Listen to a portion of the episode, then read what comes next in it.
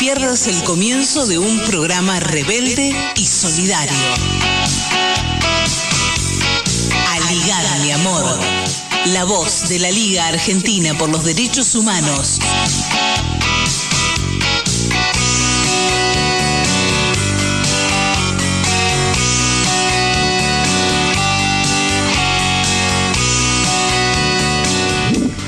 Buenos días, buenas tardes, bienvenidos, bienvenidas, bienvenides a esta nueva entrega de Aligar mi amor. Y está bueno esto de estar en el estudio con más invitados. Nosotros estamos cada vez más felices porque esto de, abrir un poco el, círculo, ¿no? El circuito es interesante para poder estar todos juntos. Mi nombre es Mariens Monzón. Del otro lado está Dayana Álvarez en Territorio Rebelde. Del otro lado está nuestra coordinadora general, eh, Elisa Giordano, quien nos va indicando y nos va eh, guiando. En, eh, es nuestra guía espiritual también, podemos decirle a, a Eli. Olivier Rebulsen, Después nombramos a nuestros otros compañeros, ¿eh? ¿Cómo le va? ¿Cómo estás, Mariens? Muy buenos días, una vez más. Un placer estar aquí junto, junto a vos para compartir con todos los oyentes este programa.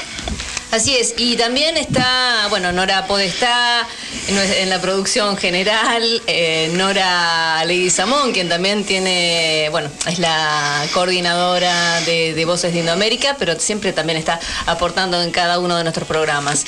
Además está Víctor Ruescas en el diseño gráfico y, por supuesto, Malena Adandia en las redes, quien está realmente trabajando maravillosamente. Yo lo insisto en eso porque es algo que yo no sé hacer. Cuando alguien lo hace bien, hay que marcar. Claro que sí, claro que eh, sí. Y eso es, buenísimo. También en este sábado, de este 23 de abril, vamos a hablar sobre la Constitución, el fin del Estado de Derecho, y tenemos invitados. Yo le doy el paso para que usted presente a quien nos está acompañando aquí en el estudio y vamos nombrando a quienes nos van a acompañar hoy. Cómo no, como hemos tenido en las últimas veces la posibilidad de tener compañeras y compañeros de la, de la dirección de la liga y hoy nos acompaña es un placer, un lujo para nosotros tener la presencia del doctor Pedro Dinani, quien es uno de los coordinadores del equipo nacional jurídico de la Liga y compañero de algunas andanzas de quien hablas, ¿no? Hola Pedro, buen día. Hola, buen día, ¿cómo están? Ahí veo que hoy va a ser una invasión de chaqueños, ¿no? Está Laura Tissenbaum también. Eh, eh, Pedro, siempre vos mirá el, micrófono. Después vamos a corrernos un poquito para que vos puedas ver la pantalla. Perdón por ser tan, tan maestra ciruela, ¿no? De, mala Pero para no, para que no se te vaya la voz, cuando vos miras para atrás no se, no se te escucha. Claro, claro. Bueno, eh, así que bueno, este, estoy a disposición. Estamos a disposición los chaqueños, como siempre. sí, algunos, algunos es bueno tenerlos como Laura, otros no sabemos tanto, nada, pero así como bien dice Pedro, y ya nos metemos en la temática que vamos a tener hoy, vos dijiste el título Marians, este, y una de las entrevistadas va a ser la doctora Laura Tissemon para hablar de toda esta situación del Poder Judicial, de, de la llegada, del desembarco de la Corte, seguramente también Pedro va a poder participar de esa entrevista. Tenemos otras entrevistas sobre el mismo tema.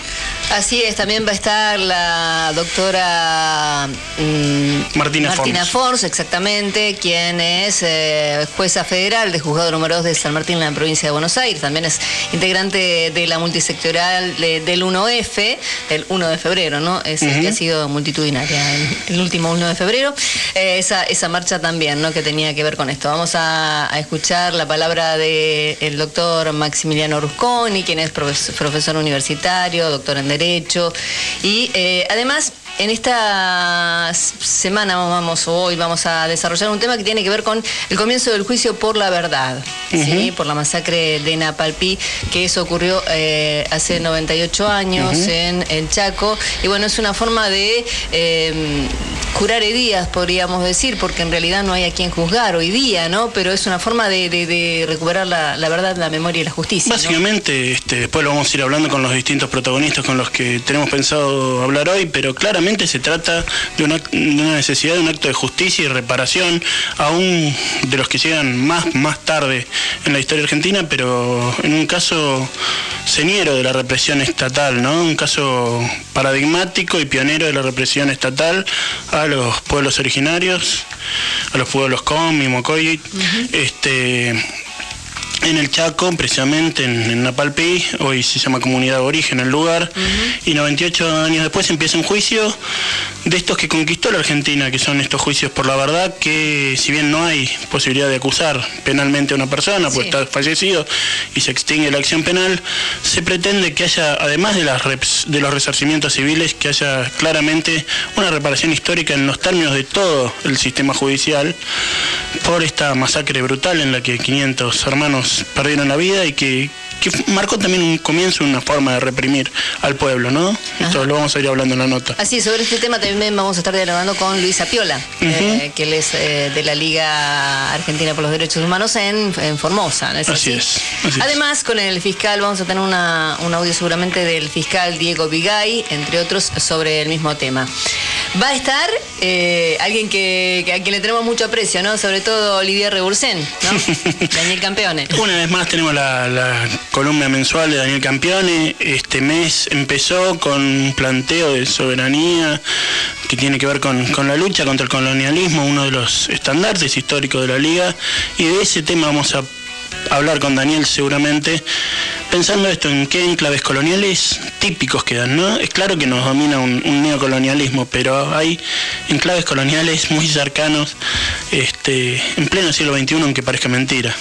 Así es, y bueno, mañana 24 de abril es eh, el día para recordar el genocidio armenio y en nuestro país es el día de acción por la tolerancia y el respeto entre los pueblos. Esta definición se promulgó una ley a través eh, del Congreso en 2007 en nuestro país. Y bueno, la mayoría de los países recuerdan esta, esta masacre, este genocidio, ¿no? Así es, vamos a poder conversar sobre el tema con Emiliano Lomlongian, él es periodista e integrante de la Juventud de la Unión Cultural Armenia, el espacio, uno de los espacios más democráticos de la comunidad armenia en la Argentina, de los más progresistas. Y bueno, vamos a hablar precisamente, creo que es muy interesante esa nota, no solo en este tiempo de hoy, digamos, no solo en tema de recuerdos, sino precisamente en el tiempo de hoy. Este, hoy la guerra se cierne sobre el mundo, las injerencias de las potencias internacionales en regiones han desatado una nueva violencia estatal para, para con las comunidades y hablar de la, de la solidaridad entre los pueblos y del recuerdo del genocidio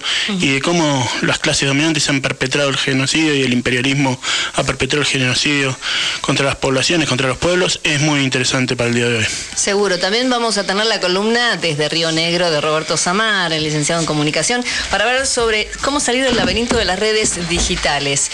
Y tenemos algunas preguntas para hacerle a Roberto también, quien va a estar seguramente la semana que viene y nos va a comentar eh, eh, haciendo qué, va a hacer en Buenos Aires, no nos va, nos va comentar. Hoy es el día del libro. Entonces, también, como cada sábado, nosotros vamos a sortear un libro. Hoy el de una mm, escritora, narradora y actriz y dramaturga, dramaturga eh, francesa. El libro se llama Serge o Serge, no sé exactamente cómo Serge. Serge, exactamente. Bien, gracias, Olivier. De Yasmina Reza, eh, de editorial Anagrama. Y bueno, saludamos a cada una de las editoriales y les agradecemos también, como cada, como cada sábado, que nos, nos eh, facilitan esta posibilidad de sortear entre los oyentes quienes se van comunicando al 11 26 90 84 96 o a través de aligarmiamor.gmail.com. Allí se comunican. También nos encuentran en Facebook como aligarmiamor o arroba aligarmiamor en Twitter. Eh, se pueden comunicar hasta las 14 al número de WhatsApp que le hemos dado y en las redes en todo el tiempo que ustedes quieran nos van este, se van comunicando. Agradecemos a cada una de las radios que nos retransmiten cada día de tanto el fin de semana como en la semana. Muchísimas gracias, un abrazo para todos ellos y bueno, también luego vamos a agradecer a algunos audios de algunas de las radios también en comunitarias del norte del país. Dicho esto, vamos a arrancar con A Ligar Mi Amor ya formalmente. ¿Le parece? Vamos a... Entonces hacemos un pequeño separador y venimos.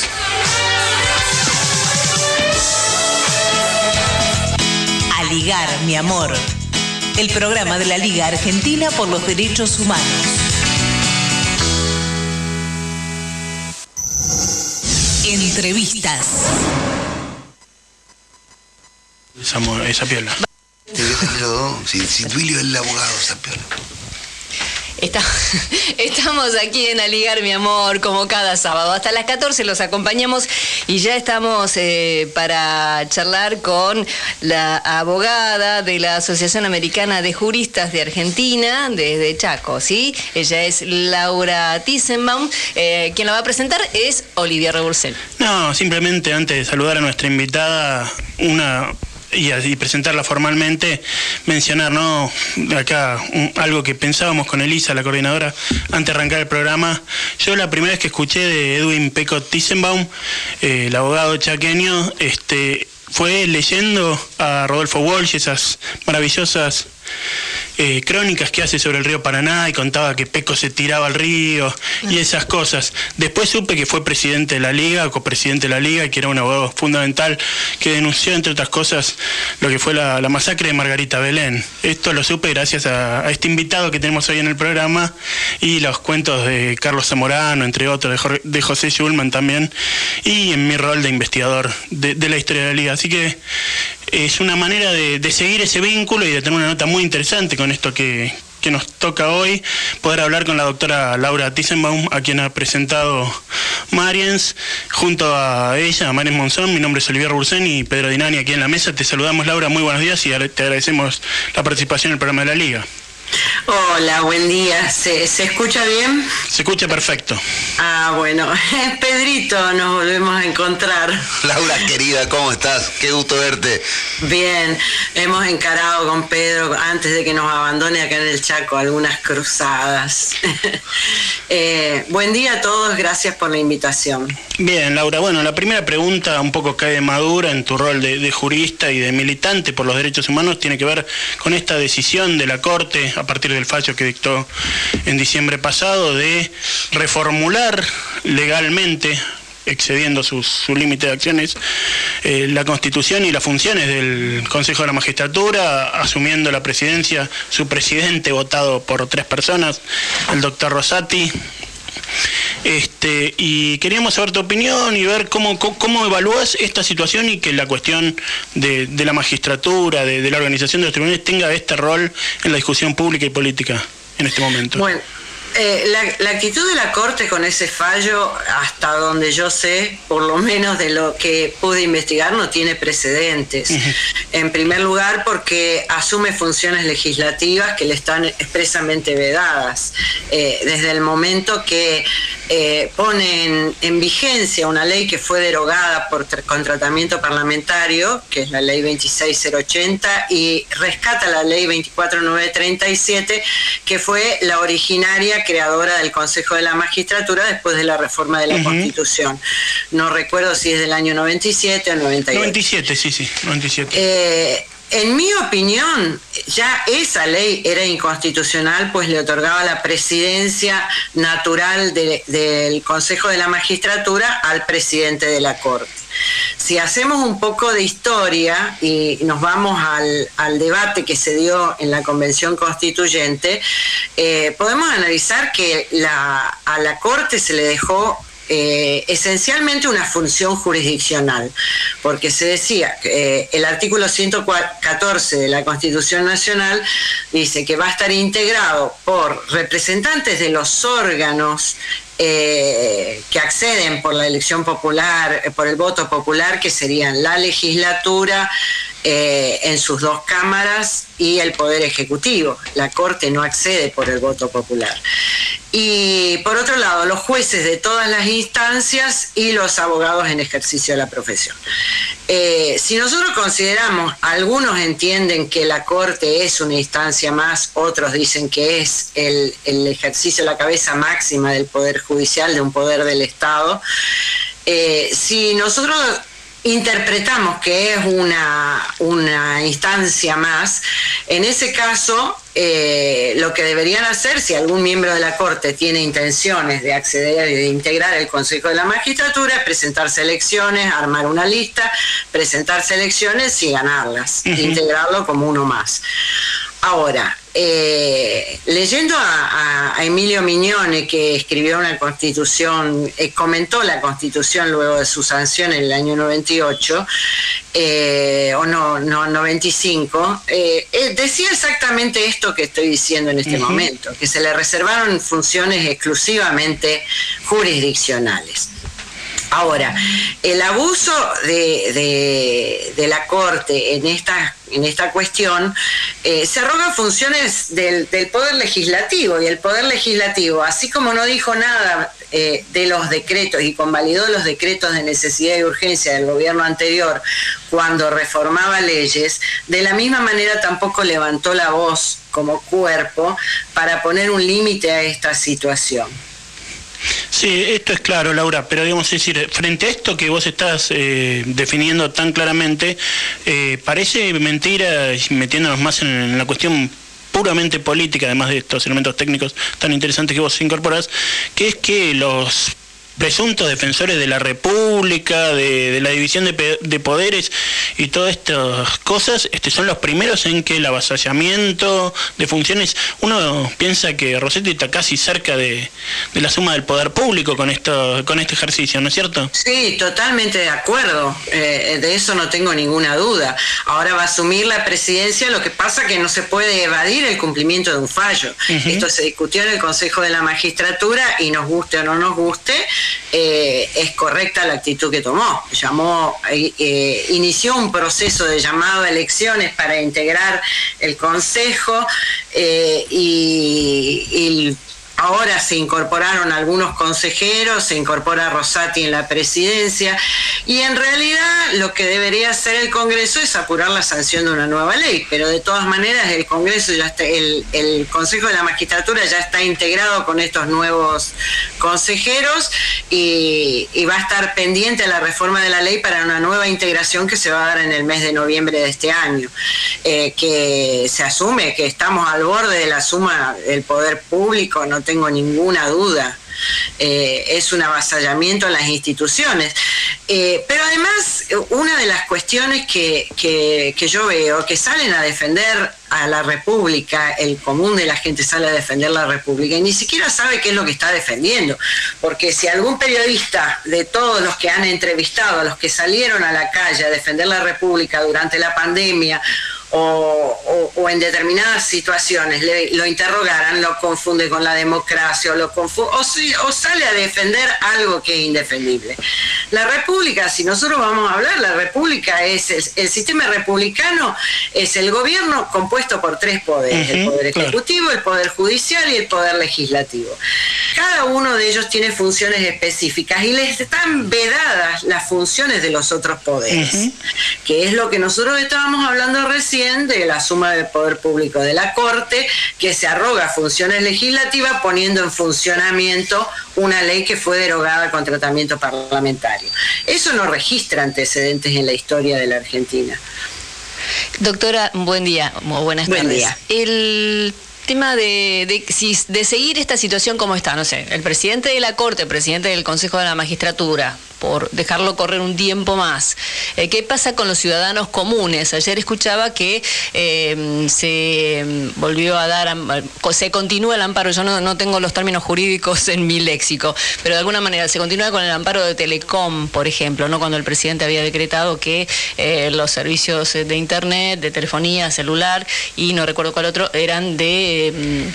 de, utilidad pública. ¿no? Que eso, digamos, se está poniendo amparo para que no así y se continúa. Digamos, me parece que por ahí es como una, como una pequeña abertura mínima, una pequeña grietita, por decirlo de alguna manera, sigue siendo en contra del ciudadano común. ¿De qué otra manera esta situación, como la que decíamos al principio, se nos afecta a todos?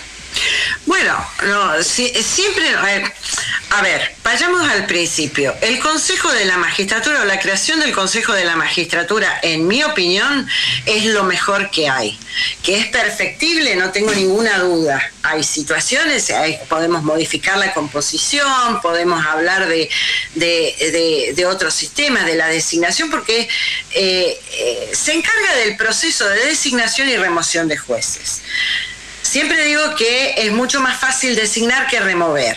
Con lo cual, el proceso de designación es un proceso que debe tener una, una mirada muy, muy crítica y muy detallista. Ahora, depende de cómo nosotros vayamos eh, virando en la integración del Consejo de la Magistratura, vamos a tener una dirección muy marcada.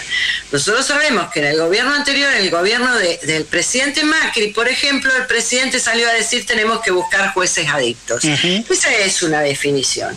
Ahora, en el proceso de designación de, los jueces eh, en el Consejo de la Magistratura, hay dos etapas. Una etapa esencialmente técnica donde lo que se evalúan son los eh, conocimientos y una, y una etapa donde entra a jugar una especie de discrecionalidad, que es la evaluación del compromiso con los derechos humanos, el compromiso con la inmediatez en el derecho, el compromiso con, eh, con, con el débil que accede a la justicia en busca de la tutela. Ahora, hay muchas cuestiones para definir o eh, para definir eh, el perfil del juez que yo considero que es lo más importante. Y en eso, eh, los, los, caminantes de a pie de la sociedad están desprotegidos porque la Constitución Nacional no le dio una apertura para que haya una formación más plural o una integración más plural. Yo me acuerdo que en el año 94, cuando eh, se, eh, estaba eh, sesionando la Convención Constituyente, el Frente Grande tenía un proyecto que era una integración mucho más, más plural y más popular, justamente en ese camino. Ahora, cómo se desarrollan eh, las integraciones, si, si nosotros vamos a calificar solamente por la formación técnica, nos estamos equivocando, porque caemos en una de las etapas que se desarrolló en la justicia, en la historia del Poder Judicial en la Argentina. Es decir, al principio eran eh, designaciones esencialmente políticas, que respondían a un signo de la política. Luego dijeron, no, esto no sirve, vamos a lo técnico, a lo esencial esencialmente técnicos y teníamos integraciones esencialmente eh, eh, eh, más bien integrada por tecnócratas que, que, estaban aislados de la realidad. Ni una ni otra fueron eficaces. ¿Por qué? Porque no receptaban en realidad las necesidades de la población. Y en esto de la, de la, de la interpretación de lo que debe ser el Poder Judicial, tenemos que estar todos comprometidos. No es un patrimonio exclusivo de los abogados que nosotros podemos tener más, mayores herramientas para hacer una valoración técnica pero no para hacer una valoración eh, de sensibilidad eh, moral, eh, social. ¿Qué es lo que, son las respuestas que, la población está exigiendo? Que todos estamos exigiendo, porque nosotros los abogados no dejamos de ser ciudadanos también. Algunos, algunos de ellos. Situaciones. Está muy bien, Laura. estamos hablando con la doctora Laura Tissema, un integrante de la Asociación Americana de Juristas, y este y estamos hablando de este tema, de este embate de la Corte Suprema a través de su presidente Horacio Rosati para ocupar la presidencia del Consejo de la Magistratura. Eh, has definido muy bien todo este, todo este este avance de la Corte y de, y de la corporación también técnico, jurídica y el poder real sobre las instituciones de la República. Frente a esto, algunos sectores, algunos organismos, entre ellos la Liga, pero también la CTA y este, incluso este, Abuela de Plaza de Mayo, han planteado la necesidad nuevamente de exigir el juicio político a los miembros de la Corte como respuesta. Eh, me interesaba, para ir cerrando la nota, tu, tu opinión al respecto. Sí, si querés saber mi opinión, yo estoy totalmente de acuerdo, porque el abuso de la Corte es algo insostenible. Hoy vienen por el Consejo de la Magistratura, mañana va a ser la presidencia, pasado van a ser otros, otros organismos. Eh, yo comparto esto y en una reunión de la multisectorial el otro día, un dirigente sindical dijo, eh, yo no tengo nada que ver con las corporaciones de abogados, pero me da la sensación de que esto es una disputa de corporaciones y yo creo que es así. Eh, por otro lado, que, que se exija que la integración, eh, para la integración del Consejo de la Magistratura, que sean abogados que estén en condiciones de acceder a la Corte Suprema de Justicia, también me parece un abuso, porque que se le exija a los abogados que sean abogados, a los jueces que sean jueces, me parece correctísimo, pero a los miembros de los órganos representativos de la, voluntad popular, que se le exija que tengan que ser abogados y en, tal calidad que puedan estar, eh, acceder a la Corte Suprema de Justicia, me parece un abuso, porque se distorsiona en realidad el objetivo que tuvo la Constitución al crear este, este organismo, que no es un organismo interpretándolo desde su naturaleza jurídica, no es un organismo que pertenece al Poder Judicial. Esas son las otras cosas que muchas veces se distorsionan. Es un órgano creado por la Constitución, independiente del Poder Judicial, y de alguna manera eh, eh, que lo controlador administra el presupuesto, eh, designa y remueve los jueces. entonces, tenemos que empezar por esas cuestiones, por definirlo, y que la población en general empiece a tomar conciencia de que la justicia no es algo, no debe ser algo tan intangible como se está planteando en general, sino que tiene que ser algo en lo que nos comprometamos todos. Yo siempre comparo al Poder Judicial con la deuda externa, que es algo muy intangible para la generalidad de la población, pero que nos afecta a todos. Y en esto debemos estar eh, comprometidos. Doctora Laura Tessenbaum, vamos a compartir con usted, si le parece muy bien, esta, en este sentido se expresó Maximiliano Rusconi, quien es eh, profesor en Derecho Penal, doctor en, Derecho de la Universidad de Buenos Aires, seguramente lo conoce, obviamente. Eh, ¿Le parece, compartimos con usted algo que él también eh, coincide seguramente con, con lo que usted ha declarado ahora? La decisión de la Corte es, en primer lugar, de un oportunismo eh, absolutamente inmoral desde el punto de vista institucional. Pero eh, entrando en el análisis jurídico, la decisión es insostenible. En primer lugar, porque implica un desconocimiento absoluto de las facultades que la Corte tiene en nuestro sistema constitucional y en nuestro modelo de control de constitucionalidad de las leyes. Nuestro sistema, como todos sabemos, es un sistema de control difuso. La Corte no es el único, que puede, el único organismo judicial que puede examinar la validez constitucional de una norma, sino que además es un sistema que se limita a objetar la aplicación en un caso concreto de la norma que no cumple ese estándar constitucional, pero de ningún modo quitarle validez a la norma en general. Es decir, lo que no puede hacer la Corte es lo que eh, ha sucedido en primer lugar, eh, que es el quitar legitimidad, el, excluir a una norma, eh, excluir a una norma del sistema normativo. Eh, esto no lo puede hacer la Corte, eh, aunque esa parte, en algunos modelos constitucionales eso existe, es decir, los países que tienen una Corte que se dedica exclusivamente al control de constitucionalidad, tienen esa facultad negativa legislativa de quitar validez general, validez global a una norma. En nuestro país eso no es así. Este, esto no, no el único organismo que puede eh, eh, modificar la vigencia, digamos, anular la vigencia de una norma, derogarla, eh, es el organismo legislativo, que es el único organismo que la crea. Así que, en primer lugar, la decisión es inadmisible en ese sentido.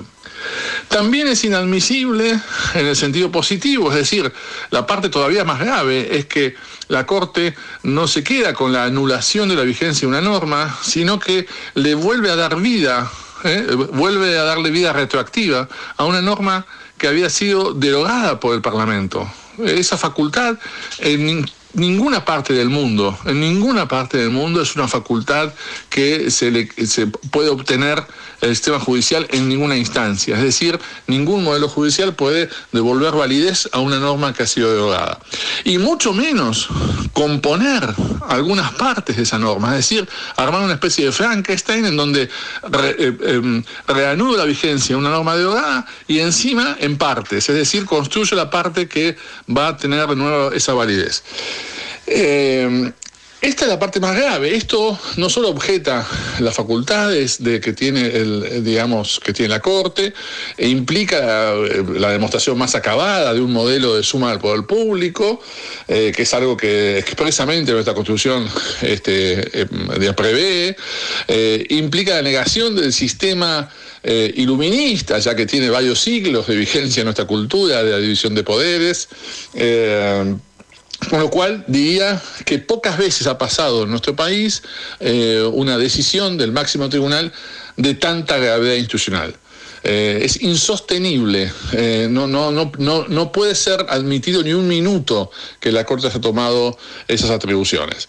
diría que de un segundo rango, igualmente grave, es, digamos, no, no entender la esencia del modelo constituyente del Consejo de Magistratura, que parte de la idea básica de distribuir las funciones en el sentido de funciones administrativas o funciones que no son estrictamente judiciales y las funciones judiciales.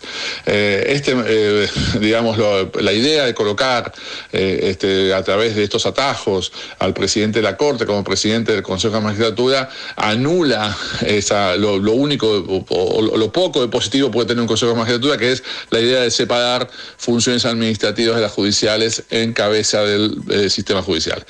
Con lo cual, eh, nada, eh, se trata de una de las decisiones más graves de nuestra historia institucional que no puede ser dejada, este, no puede pasar no se puede pasar por alto, digamos, ¿no? Es decir, hay que enfrentar con todas las herramientas institucionales en una democracia, en Estado de Derecho, este desastre, porque lo que queda después de esto son las cenizas del modelo republicano. Maximiliano Rusconi, eh, doctor en Derecho Penal, doctor en Derecho de la Universidad de Buenos Aires. Gracias por seguir acompañándonos, doctora Laura Tissenbaum.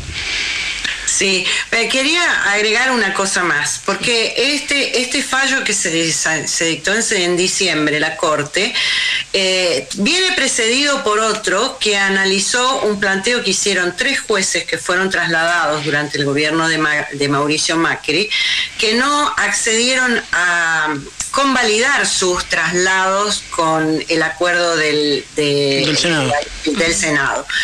Eh, los el Consejo de la Magistratura detectó que todos esos traslados se hicieron por decreto del presidente sin el acuerdo del Senado. Los cargos de base fueron concursados en, en muchos casos, en la mayoría de los casos, y la Corte resolvió que en esos casos no eh, los traslados eran transitorios, con lo cual para acceder a ese cargo tenían que volver a concursar estos jueces, jueces que fueron designados, que tienen estabilidad constitucional y que solo pueden ser removidos por mal desempeño. Ahora, ¿qué ocasiona esto? Cuando los cargos de base estaban cubiertos, esos jueces, como en el caso de Bertuzzi, por ejemplo, que concursó en el caso, fue uno de los que recurrió a la Corte, eh, concursó y está 21 en el orden de mérito y es una de los eh, es una de las disputas que se está dando en este momento porque de ninguna manera puede acceder a una terna para que eh, para enviarla al Senado. Eh, ¿Qué sucede en esos casos? Si los cargos de base están cubiertos y concursan los jueces y no llegan a la terna, en esos casos a estos jueces hay que mandarlos a la casa y pagar dos sueldos por cada cargo porque no se los puede remover, tienen estabilidad constitucional. Este es el primer, el, primer conflicto que se plantea previo a la sentencia del mes de diciembre que termina de cerrar todo el circuito. Yo no sé qué Laura, querida, te, te, quería hacer recordar este, algo de tu viejo que, lo tiró acá Olivier. El papá de ella fue uno de los primeros denunciantes de la masacre de Margarita Belén en plena, dictadura. Y nosotros, cuando se hace el juicio de Margarita Belén, fuimos, presentamos la querella de la liga y fuimos a, pedirle el testimonio al padre, Pero nos retó, tu viejo me acuerdo que nos dijo de todo porque él no creía en la justicia, ¿viste? Un poco razón tenía, esos jueces que están en esa causa, en ese tribunal, son un desastre no quiero ser testigo. Nosotros salimos de la casa de, ahí de, del Peco y con Nata nos dijimos, ah, la vamos a presentar igual. Y le llamamos a Laura, che, Laura querida, voy a decir que está bien que lo presentemos a tu viejo. Sí, métanlo, no se va a acordar para cuando empiece el juicio, que empezó un año y medio después. Después de eso, o sea que nos pedía, menos mal que me presentaron, menos mal que no me hicieron caso, decía, ¿te acordás, Laura? Eh, bueno, desde de, esa locura, de, esa, militancia de tu eh, viejo, tuya. Eso de que no creo en la justicia me lo dijo el día que me recibí también, y yo dije, ¿dónde me metí? Encima con el pánico que nos que nos da cada vez que tenemos el título en la mano y no sabemos a dónde vamos a ir. Eh, sí, anécdotas de esas eh, hay a montones. Y él fue testigo de cargo en el juicio a las juntas mm. eh, con la causa de Margarita Belén, con todos los antecedentes que fue recogiendo durante muchos años y que no los buscó, le llegaban así por casualidad por confianza. Gracias por el recuerdo, Pedrito. Tenemos muchas anécdotas de esas. Dale, dale. En, cuando esté yendo para el Chaco, te busco y hacemos un asado en lo de Carlito Barcesa. Ah, por favor. Sí, además no les voy a perdonar que no me, no, no me avisaron que les iban a entregar un reconocimiento en la Cámara de Diputados, ¿me entendés? Después, porque estoy medio adentro del termo.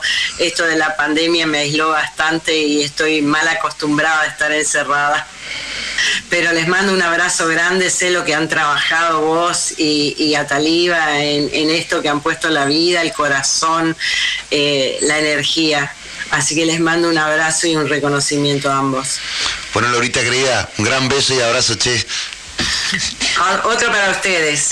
La doctora Laura Tissenbaum, desde Salta, abogada integrante de la Asociación Americana de Juristas de Argentina. Un abrazo. Entrevistas. A ligar, mi amor. El programa de la Liga Argentina por los Derechos Humanos.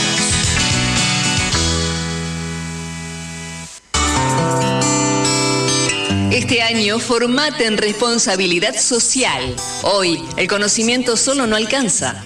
En EduForce te ayudamos a comprender la realidad y te damos las herramientas para llevar la responsabilidad social al interior de tu organización.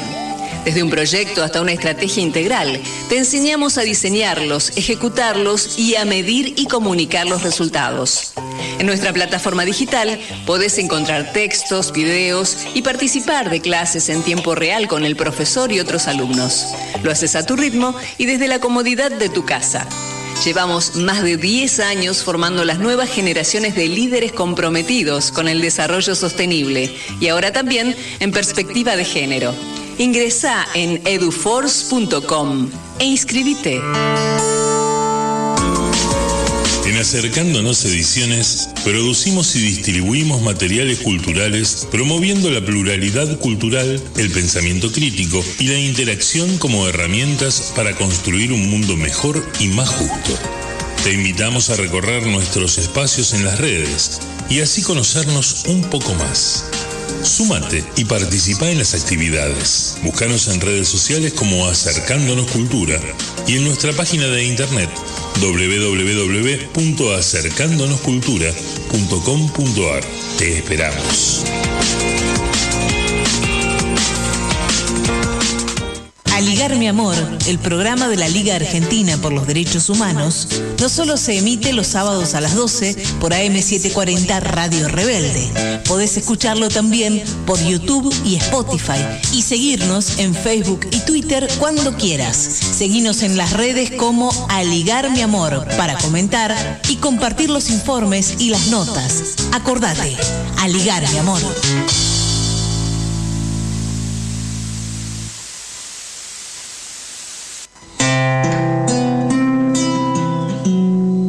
Pasó a todos. Nos pasó a todas. Nos pasó a todes. Un podcast sobre el genocidio en la Argentina.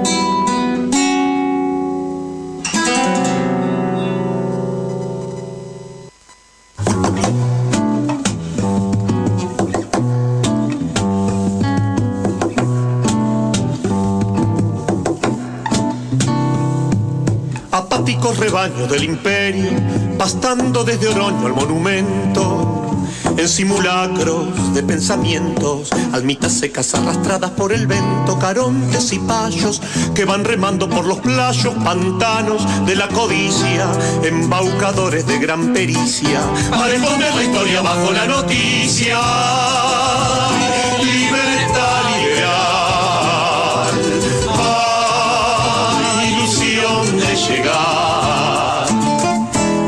Darnos jaque justo antes del enroque y levantarnos sus paredes de reboque. Van por la vida con rumbo fijo, empuñan leyes y crucifijos pérfidos, guanacos escupiendo para atrás, títeres de mármol, alzadores de pulgar, en la eterna espera del derrame cerebral, la fundición libertad.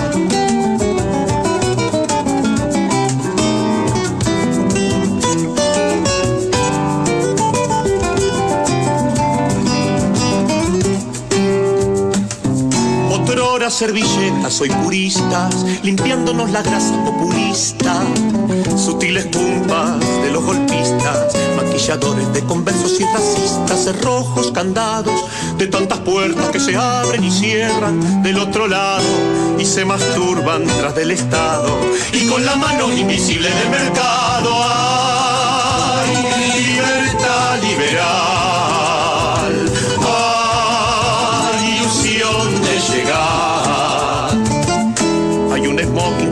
No te prestan, pero no piensan invitarnos a la fiesta. Logran echarnos de la memoria mientras nos ponen la zanahoria, ancla que ya nunca, nunca más han de elevar. Miopes celebrando las agujas de pajar, náufragos del último vagón de su verdad, la fundición libertad.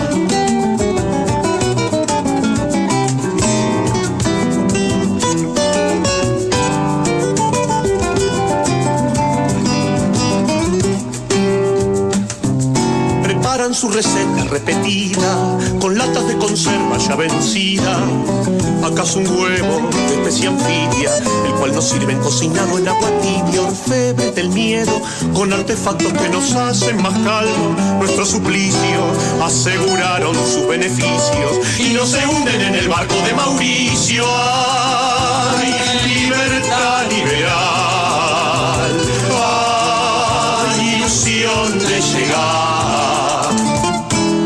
Próximo congreso hay en la lista una melange de usureros y fascistas, corporaciones colonialistas, opuscantropos, inversionistas, son los que le enseñan a los buitres a silbar, son los que eligieron nuestra carne por metal, dueños de ese horno donde se íbamos a encontrar la fundición libertad. Ese es el título. Eh, Leonel Capitano, quien ha estado charlando con nosotros el año pasado también, este rosarino, Así es. que es compositor y un tanguero de ley también. La Fundición Libertad es el título del tema que hemos compartido con ustedes aquí en Aligar mi amor. Vamos y venimos, ¿eh? A ligar, mi amor. El programa de la Liga Argentina por los Derechos Humanos.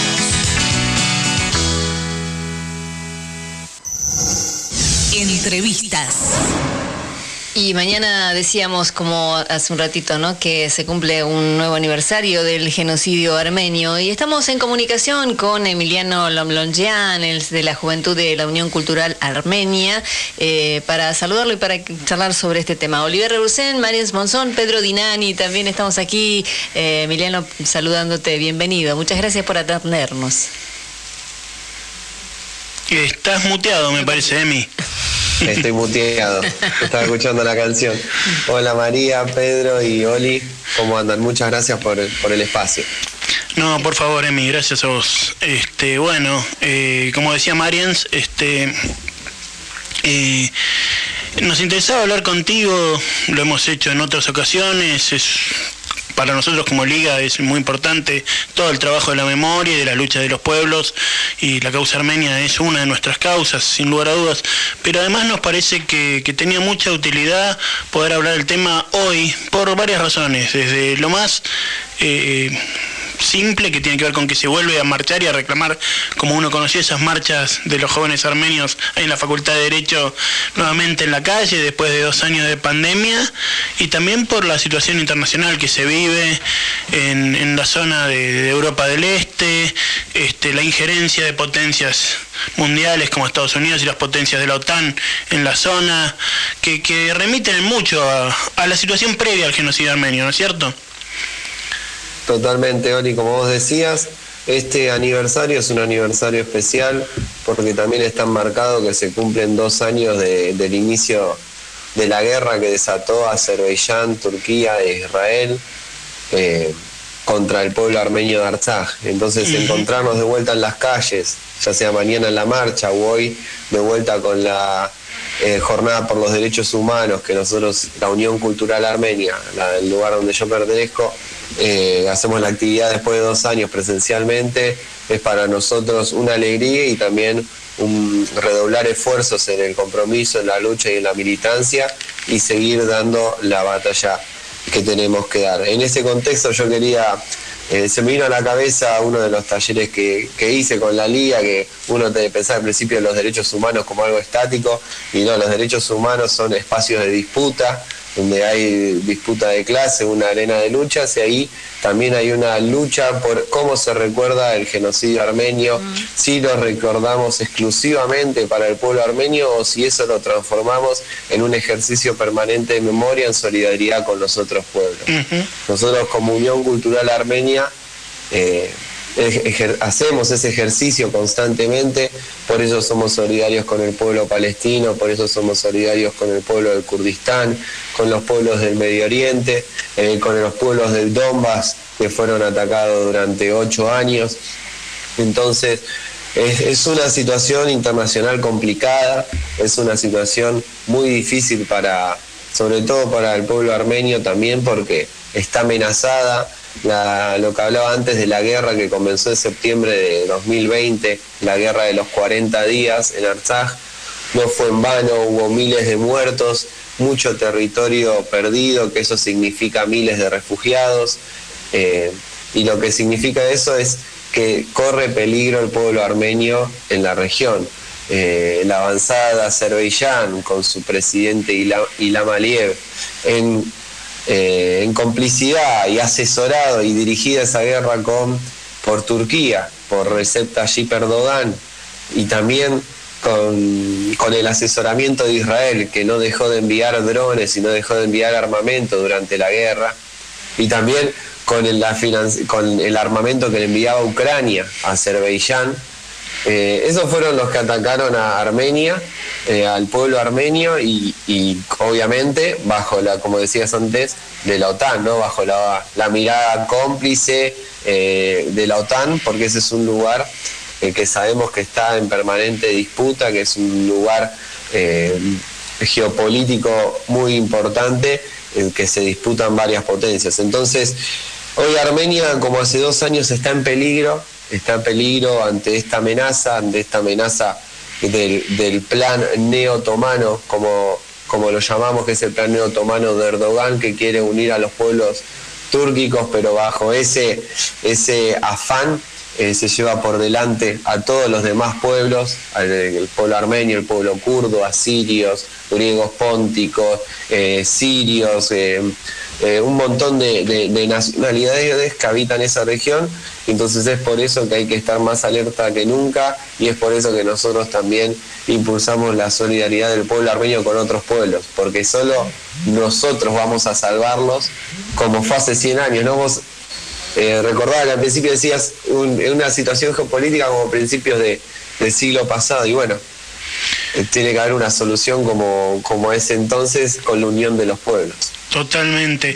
Eh, lo hablábamos, me acuerdo, hace un año con, con Gabriel Sibinian, ¿no? De también esto, eh, aquella famosa frase de, Hitler, de si ya nadie se acuerda de los armenios, y digamos, decir, esta memoria que tiene que ser una memoria en movimiento, que tiene que ser una, una memoria que incide en política, que, no, que trascienda el mero recuerdo, que obviamente es algo fundamental, pero que, que pueda sentar una posición política en los debates actuales, sobre todo para, para, para alterarlos, ¿no? Para, para denunciar también nuevos mecanismos, los nacionalismos que han sido junto con el imperialismo, parte del problema de los genocidios y los ataques a los pueblos, este, la necesidad de denunciarlos y también de buscar una solución amistosa entre los pueblos, de convivencias pacíficas, lo hablábamos con, nuestro común amigo Gabriel Sibinian hace un año, también alguna vez nota que hicimos con Gabriel Chabracián sobre el tema de la guerra en Arsaj. Me parece que que, esa es la disputa, por, y te lo pregunto porque va a haber seguramente muchos actos, es bueno que, que los miembros de la comunidad y los pueblos solidarios participen de todos aquellos que consideren útil sería bueno que nos cuentes cuáles son, pero sobre todo también, como vos decías en tu intervención, hacer eje en una mirada. Así, arranco por lo último de las actividades, para, para no olvidarme. Hoy a las 4 de la tarde, la Unión Cultural Armenia en Niceto Vega 4762 está la Jornada por los Derechos Humanos, Festival por la Paz y la Amistad entre los Pueblos. Va a bailar la compañía argentina de San y Cayané, va a cantar Valeria Cherequian, va a estar Nora Cortiñas, eh, va a traer un mensaje a Tilio Borón. Ese es el acto que organiza mi institución todos los años, ya es la decimoprimera jornada que se va a realizar. Y mañana las juventudes de la comunidad armenia, organizadas en una mesa interjuvenil donde están todas las organizaciones, va a realizar la habitual y tradicional marcha a la residencia del embajador turco. Esto es a las 3 de la tarde, se convoca en la Facultad de Derecho y desde allí se marcha a la residencia que queda unas 3, 4 cuadras. Lo que nosotros vemos de bueno como JUCA, como la Juventud de Unión Cultural Armenia, es que dentro de la juventud eh, se está trabajando muy intensamente esto de la solidaridad, de que el pueblo armenio no se salva solo, de que tenemos que estrechar lazos con otros pueblos. Y eso es, algo que nosotros venimos haciendo hincapié hace un montón de años, cuando al principio reivindicábamos la vida de los desaparecidos y comparábamos el terrorismo de Estado con el genocidio armenio, nos decían que somos turcos, ¿no? Y después, hoy, ya lo recuerda toda la colectividad, se va a hacer una actividad en Deportivo Armenio donde le va a entregar carnets honorarios a los desaparecidos de origen armenio. Y hoy somos nosotros los que impulsamos la relación de amistad con el pueblo kurdo, con el pueblo turco, y creemos que ahí se va realmente reparar el genocidio armenio, realizar los actos de memoria y verdad y justicia, que es que vuelva a haber cultura armenia en esos territorios, que se pueda vivir libremente en esos territorios. Y bueno, creemos que es en ese, en ese lugar donde realmente se alcance la justicia, que es con la lucha de los pueblos cambiando lo que decíamos antes, las condiciones de Estado, o sea, porque las condiciones de reproducción del Estado son las que eh, generaron esos genocidios allá por principios del siglo XIX. Esa tener un Estado nacional unificado con una identidad única, con una clase única dominante, hoy sigue rigiendo. Y hoy es la misma que está oprimiendo al pueblo kurdo, que está oprimiendo a un millón y medio, más de un millón y medio de armenios islamizados secretos que viven en Turquía, y que es la misma que eh, eh, sufren muchos pueblos en el mundo. Entonces, bueno, tenemos que cambiar esas condiciones para que no, que no vuelvan a haber genocidio. No es solamente recordarlo para no para que no se reproduzca, porque se recuerda y se sigue reproduciendo genocidio, sino combatir esas formas que generan los, los, genocidios que pueden arrancar en una represión, en una marcha, y que terminan con un plan sistemático de exterminio de un pueblo, de una parte del pueblo, que obviamente afecta a todos. Bueno, tal vez, mira, yo pensaba preguntarte, ¿no? ¿Cómo es esta de padres a hijos o de abuelos a nietos, ¿no? La transmisión de, lo que pasó, porque en todo genocidio, digamos, en, cada uno de, los temas que, vamos a tratar hoy o que tratamos durante este programa, lo que leí en común es que no se, no se hablaba, no se comentaba porque temían que eh, los hijos o los nietos al enterarse sufrieran mismo, los mismos, las mismas torturas, los mismos crímenes. Eh, bueno, no vale esa pregunta eh, como, como pensaba hacerla, pero sí vale desde el punto de vista de cómo eh, rearmarse, cómo seguir difundiendo esto que, que, pasa, que ha pasado a los armenios, ¿no? Para que no vuelva a pasar realmente. Como vos decías, eh, sigue pasando, pero desde los estados. Entonces, desde los pueblos, para que sigamos siendo solidarios, para que no dejemos de serlo, ¿cómo, cómo podemos seguir ejercitando esa solidaridad? Bueno, del eslogan de la liga, uno de los eslogans, nadie le suelta la mano a nadie. Eh, bueno, es eso, no soltándonos las manos entre nosotros, entre los pueblos y hermanarnos, no, no quedarnos en los nacionalismos. Nosotros, a contraposición de la causa armenia, ponemos que la causa de los pueblos es una zona. Eh, hay algo por encima de, de lo nacional, hay algo por encima de eso y bueno, son, son la, las identidades de los pueblos, la, clase trabajadora, eh, y eso es cuando realmente podamos eh, vivir en paz, eh, en paz con justicia social. Esa es la paz que queremos, no una paz sometida, una paz bajo los intereses del imperialismo, porque esa paz no es una paz para los pueblos. antes hablabas de, de cómo se transmitió esto. Bueno, al principio se transmitió eh, porque es una pregunta interesante. Hoy estamos luchando, lo podemos decir porque estamos en Argentina, pero al principio cuando llegaban los, los, viejos, que serían ahora bisabuelos, tatarabuelos de algunos, llegaban y no hablaban mucho sobre el genocidio, sino que se ponían a construir. Y ellos construyeron la, construyeron la colectividad, construyeron, lo primero que construyeron fueron las escuelas y las iglesias para ir manteniendo su cultura que estaba ligada está muy ligada al cristianismo y para compartir la lengua armenia y conocerse entre ellos. Después crearon los clubes políticos, deportivos y se fue gestando toda esta comunidad que hoy es bastante fuerte y que seguimos trabajando. Y lo que nosotros decimos es que no hay que encerrarnos, sino que hay que tejer lazos con otras comunidades que sufrieron lo mismo, que son muchas, y que, que si todos nos hermanamos nos damos cuenta que hay más cosas que nos unen que las que nos separan y que bueno, que hay alguien que nos está dividiendo que es por algo en particular, ¿no? Que es para poder seguir manteniendo como estamos con esta con, con tanta miseria, con tanta justicia y con tanta hambre en la humanidad. Así es. Bueno, hoy a las 4 de la tarde entonces en Niceto Vega 4762, anoté bien. bueno, la actividad de hoy. Y mañana a las 15 en las escalinatas de la Facultad de Derecho. Así es, así es, esas son las, las actividades. Bueno, los abrazamos entonces para, por hoy, como siempre, ¿no? Y mañana, sobre todo por el Día de la Acción por la Tolerancia y el Respeto entre los Pueblos. Eh, Emiliano Lomlonzian, de la Juventud de la Unión Cultural Armenia eh, en, Buenos Aires. Muchísimas gracias, Emi. Un abrazo grande. Entrevistas. A ligar, mi amor el programa de la Liga Argentina por los Derechos Humanos.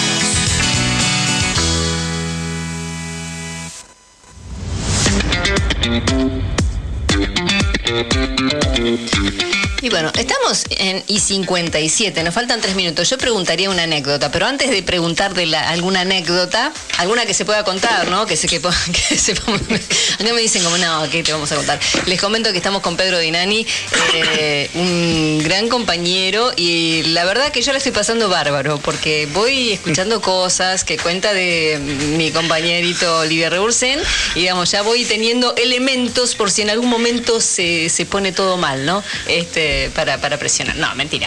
Eh, quería decirles que ustedes se comunican al 11 26 90 8496 o a través del mail a ligarmiamor arroba gmail o también por el Facebook de la liga para mm, participar por el sorteo del libro que tenemos hoy, Serge, de eh, Yasmina Reza, esta mm, escritora francesa, y nos eh, los habilita el editorial Anagrama a través de Gabriel Badaraco también de Badaraco Libros. Este libro tiene que ver con una historia de, tres hermanos judíos y una visita a Auschwitz, eh, donde Yasmina mm, disecciona a la familia con humor negro y logra conmovernos. Dice que es una familia normal, a la que le pasan cosas, ¿no? Las cosas terribles se, se, transforman y terminan siendo un humor negro. Eh, y algo que, lo, que comenta en este libro también, según Yasmina, es que mm, no se cuentan los hechos terribles que han pasado a cada uno de los integrantes, ¿no? Eh, y lo bueno también de este, de este libro, o bueno, el, dato curioso es que Serge es el nombre que utiliza Yasmina en cada uno de sus libros, en cada una de sus obras. Ella le prometió a un amigo que iba a utilizar ese nombre en cada uno de sus libros, en cada una de sus obras. Ella es autora también de la obra Art. Exactamente. que está desde más de 10 años, en cartel. Así que bueno, hoy está también en cartel, por supuesto, como corresponden. Comuníquense con nosotros. Nosotros cerramos esta hora de Aligar mi amor. Eh, bueno, teníamos anunciada la doctora mm, Martina, Fons. Eh, no tenemos este, todavía la, información de. Bueno, no, hemos podido comunicarnos con ella. Le mandamos un abrazo y bueno, queríamos eh, comentarles a ustedes que no hemos tenido la posibilidad de comunicarnos con ella. En la segunda hora, bueno, teníamos a Daniel Campeone, tenemos a mm, Roberto Samar. además, vamos a, charlar con, con quienes tenemos entre los invitados el día de hoy, ¿sí? Y bueno, lo tenemos aquí a Pedro Dinani también, a quien después le vamos a preguntar alguna... alguna Los casos imposibles de la liga. Empecemos a numerar el concepto de abogado chapacín, ¿te acordás? hicimos con Oliver. Sí, grande, me Por las causas imposibles que nos daban. Causas imposibles, después nos cuentan entonces entonces. Vamos eh, a, a cerrar la hora y volvemos en un ratito nada más hasta las 14. Somos a ligar mi amor, somos la liga.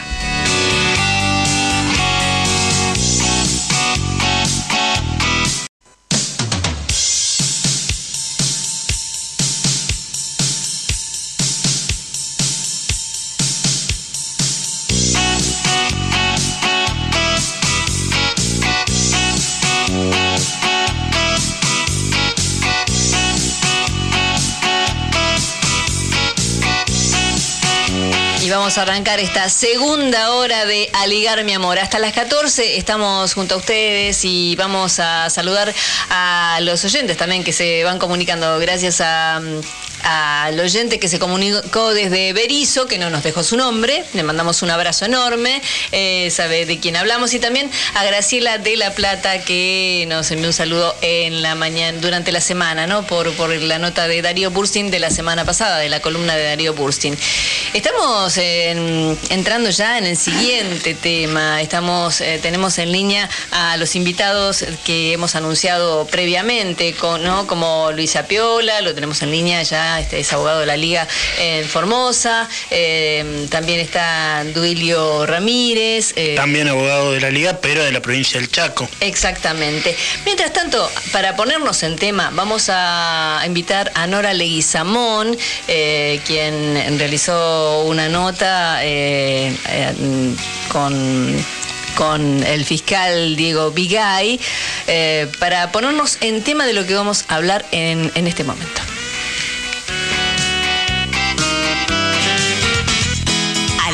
Mi amor. El programa de la Liga Argentina por los Derechos Humanos. Estuvimos charlando con Diego Vigail, uno de los fiscales de la causa de Napalpí, y le consultamos sobre la importancia de este juicio por la verdad, qué resultados espera la Fiscalía y sobre el valor del testimonio oral. Entiendo que es importante el, juicio por la verdad, por la, por la masacre en Apalpí, porque más allá de, haber transcurrido 98 años de ocurrida y de que ninguno de los responsables materiales o intelectuales de, este crimen de lesa humanidad cometido por el Estado argentino eh, estén con vida y por lo tanto no pueden estar en el banquillo de los acusados, me parece muy importante poder reconstruir la verdad de lo sucedido en un formato de, un juicio oral y público, con la transmisión del mismo por plataformas populares como puede ser Facebook, como puede ser YouTube.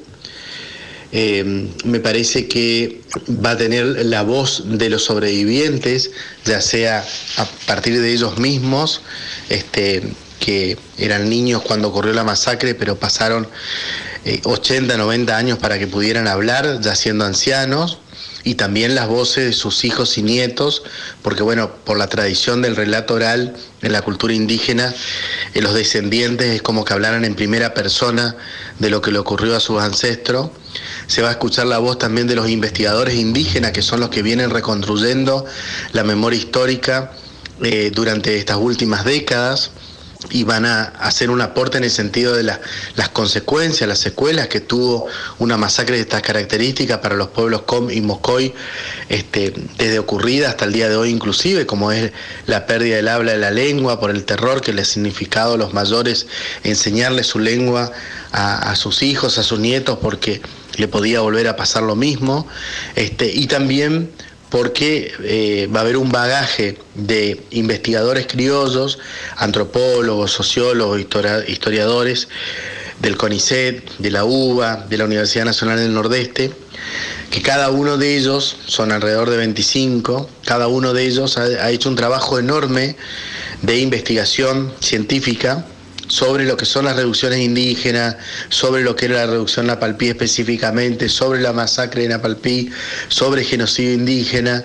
Y bueno, todo ese cúmulo de 50 testigos más toda la prueba documental este, va, a va, a permitir, creemos nosotros de la Fiscalía, en la teoría del caso que tenemos, que se va a poder reconstruir con mucha precisión eh, esta masacre que se cobró la vida de este, alrededor de 400 víctimas, estaba hablando de niños, mujeres, ancianos, que, que participaban junto a los hombres de una protesta por las condiciones de vida paupérrimas y miserables en las que eran tenidos en esa reducción a Palpí en el año 1924. Y creo que, que, sienta un precedente en el sentido de ampliar lo que es el juzgamiento, los crímenes de lesa humanidad en la Argentina, que hasta el día de hoy se centran fundamentalmente en lo que fueron crímenes de la última dictadura cívico-militar o los años anteriores, la AAA, bueno, este, el aparato represivo de, la década del 70 y en este caso se empieza a, juzgar crímenes de lesa humanidad del mayor genocidio que sufrió la Argentina a manos del Estado Nacional, como es el genocidio de los pueblos indígenas y a través de una herramienta que permite ese juzgamiento, como son los juicios por la verdad, como, como pasó en los años 90, cuando existían las leyes de punto final de obediencia de vida y se hicieron juicios por la verdad porque no se podían hacer juicios convencionales en todo el país. Eh, la Fiscalía Federal eh, le tomó testimonio a, dos sobrevivientes, que es Pedro Valquinta y, Rosa Grilo. Eh, fuimos a, sus casas en el interior del Chaco cuando le tomamos el testimonio, este, eran ancianos de, más de 100 años. De hecho, Rosa Grillo tiene 114 años en la actualidad. Eh, se pasó ayer su testimonio en la primera audiencia, pero está la posibilidad incluso que ella pueda declarar, si quiere, si está bien, el próximo 3 de mayo, cuando se haga la, la audiencia del juicio por la verdad en la localidad de Machagay, que es bastante cerca de su casa. Y bueno, después hay otros dos testimonios de sobrevivientes también, que es Melitón Enrique y Rosa Chará, que se van a pasar en la próxima audiencia, que, estaban fallecidas cuando la Fiscalía empezó la investigación en el año 2014, pero por suerte una investigadora, Elizabeth Vergallo, eh, logró tomarle testimonio, hacerle una entrevista y, eh, y, esas voces se van a poder escuchar también en el, el juicio. Es muy importante el, relato oral en lo que es la cultura indígena, en lo que es la tradición de los pueblos indígenas, Com y Mocoy.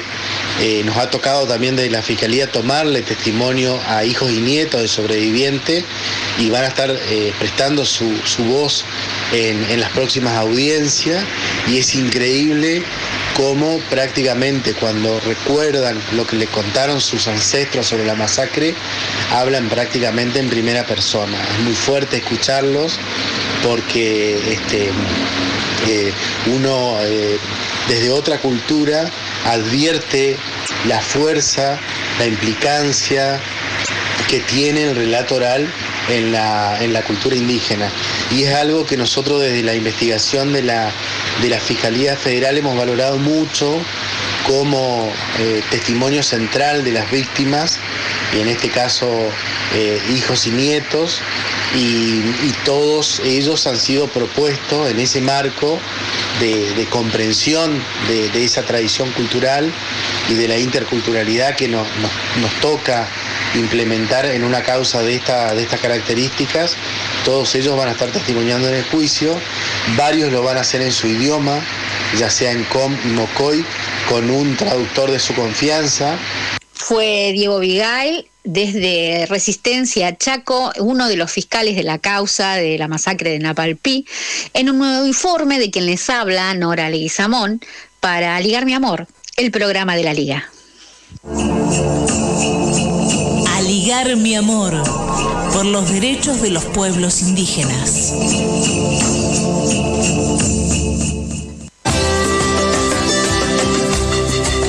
Somos la Liga.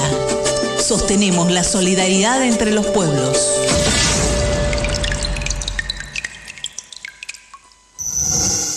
Entrevistas.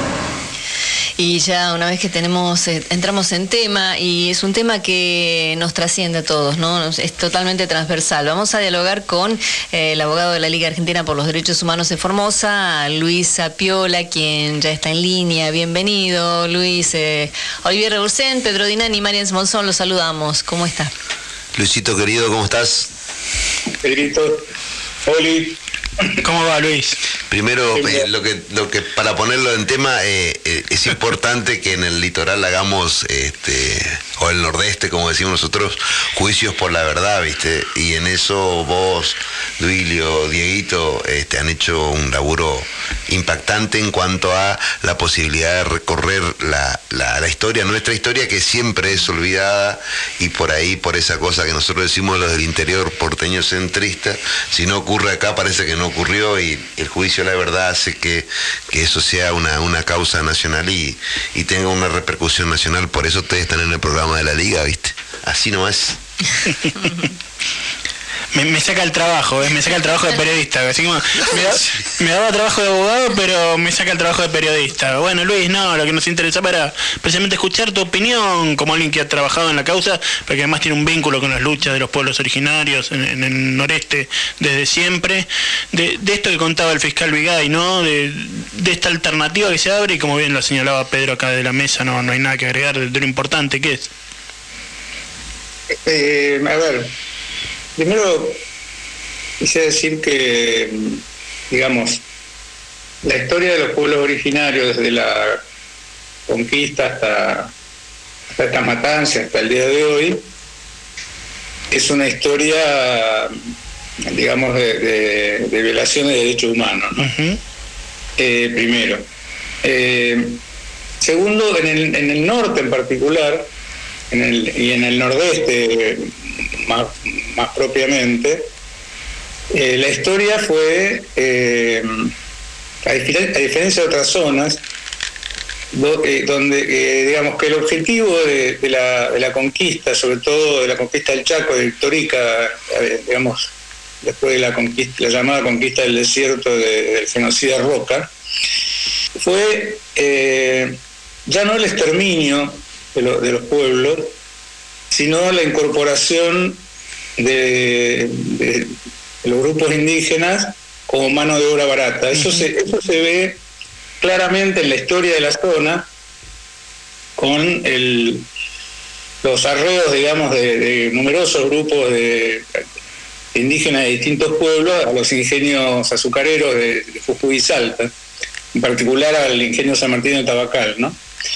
Eh, para ello eh, se recurrió, eh, particularmente al gobierno de Hipólito Yrigoyen, a la, el establecimiento de reducciones indígenas, donde, sobre pretexto de mejores condiciones de vida, se lo sometía a trabajo rural mal pago, algunos grupos, y además en esas mismas reducciones venían los capataces de los ingenios de Salta y, Tucum y y Jujuy, Jujuy.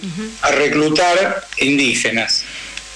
Eh, es decir, eh, lo que quiere decir es que en, en, la zona, digamos, en cierto sentido el capitalismo tuvo éxito, ¿no? Por, eh, por esto que estoy diciendo.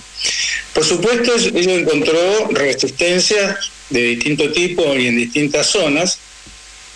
Eh, Napalpí fue una de las matanzas que fue durante el gobierno de Marcelo T. Alvear, eh, pero hubo anteriores, eh, recuerdo una de 1907 que se dio en Laguna Yema, en lo que es la provincia de Formosa, de Huichí y Nibaclé, y una muy importante que es olvidada, que fue en 1919 durante el gobierno de Hipólito eh, que fue la, masacre de Fortín Yuncar, en Formosa. En esa masacre, eh, eh, digamos, un grupo indígena atacó un Fortín, Fortín Yuncar, asesinando a toda la, guarnición. Eh, Dicho sea de paso, ese fortín se había puesto en el lugar más sagrado de los indígenas de la región, mm. eh, que era el Yomacá, por eso le pusieron Yunca, porque no, entendían bien el idioma. ¿no? Bueno, el asunto es que ese ataque, eh, el ejército lo atribuyó a, a, un, digamos, al pueblo Pilagá, que después sería masacrado nuevamente en 1947 una dos columnas del ejército que eh, mataron 120 familias en un lugar que se llama Pozo de Navagán, que está casi en, la frontera con Paraguay. Eso produjo el desbande del pueblo Piladá y la aparición de lo que hoy llamamos comunidades, eh, trasladadas a ser mano de obra barata en la construcción del ferrocarril, eso fue un poco antes, pero ya instalándose como comunidades periurbanas a lo largo de la Ruta 81 y la Ruta 86. ¿no? Eh, algunas de esas comunidades todavía subsisten, el, el Pozo Navagán, por ejemplo, y eso dejó una marca muy, muy importante en la zona. Después, en 1947, se da la, ya durante el gobierno peronista, se da la, la masacre de, de, Rincón Bomba. De, de la bomba, sí en la cual nosotros, la Liga, digo, nos hemos presentado como querellantes en la, en, la causa penal por delito de lesa humanidad porque había una causa anterior civil de reparación de daños y perjuicios que tuvo sentencia, si mal no recuerdo, fue en 2019, o, eh, sí, 2018, pero era una demanda de reclamo pecuniario donde los testigos que declararon declararon frente a un escribiente, digamos, que eran unos pocos, otros nueve. Nosotros, cuando eh, ocupó el cargo de fiscal Horacio Rodríguez, que William lo debe conocer, eh, fuimos con Horacio a, la comunidad La Bomba, donde se reunió toda la identidad. Eh, Horacio les explicó eh, eh, claramente, digamos, la, cuál era el, alcance de la causa penal. Bueno, nos propusimos cerca de 30 testigos sobrevivientes, que no ni siquiera hijos, sino sobrevivientes, ancianos, fueron muriendo a poquito, quedan algunos todavía. Y lo, terrible del caso fue que por inacción del Consejo de la Magistratura eh, no, se pudieron hacer esas audiencias porque se, denegaron los recursos, sobre todo por la cuestión de Internet, ¿no? Eh, digamos, porque algunos eran muy ancianos como para movilizarse. Eh, de esta matanza está lleno el, el nordeste. Y después, bueno, viene la de 1924 en, en si mal no recuerdo, fue 1924, la, De, Napalpí, lo que hoy se denomina colonia aborigen, que fue perpetrada por la policía del Chaco en connivencia con, las autoridades locales del, entonces territorio nacional del Chaco, ¿no? Y, y Luis, precisamente... Eh, perdón, la diferencia de, Napalpí con, la, causa de la bomba es que en la bomba nosotros llegamos a tener dos imputados vivos. Eh, uno de ellos, eh, ahora que está la doctora Fons, interesante de conocerlo, fue que cuando la masacre, que fue en octubre del 47, un, oficial de bajo rango de gendarmería era uno de los que ametralló al pueblo de Pilagá desde un nido de ametralladora, ¿no? Eh, ese, ese hombre después pidió la baja de gendarmería, que se recibió abogado, y terminó siendo juez federal de Formosa eh, hasta el mes de agosto de 1976, es decir, las, primeras desapariciones y, secuestros fueron durante su, juzgado, digamos. En 1976, en, agosto, ¿no? que se jubiló, lo ascendieron a camarista federal de resistencia. Eh, a él logramos eh, llamarlo indagatoria,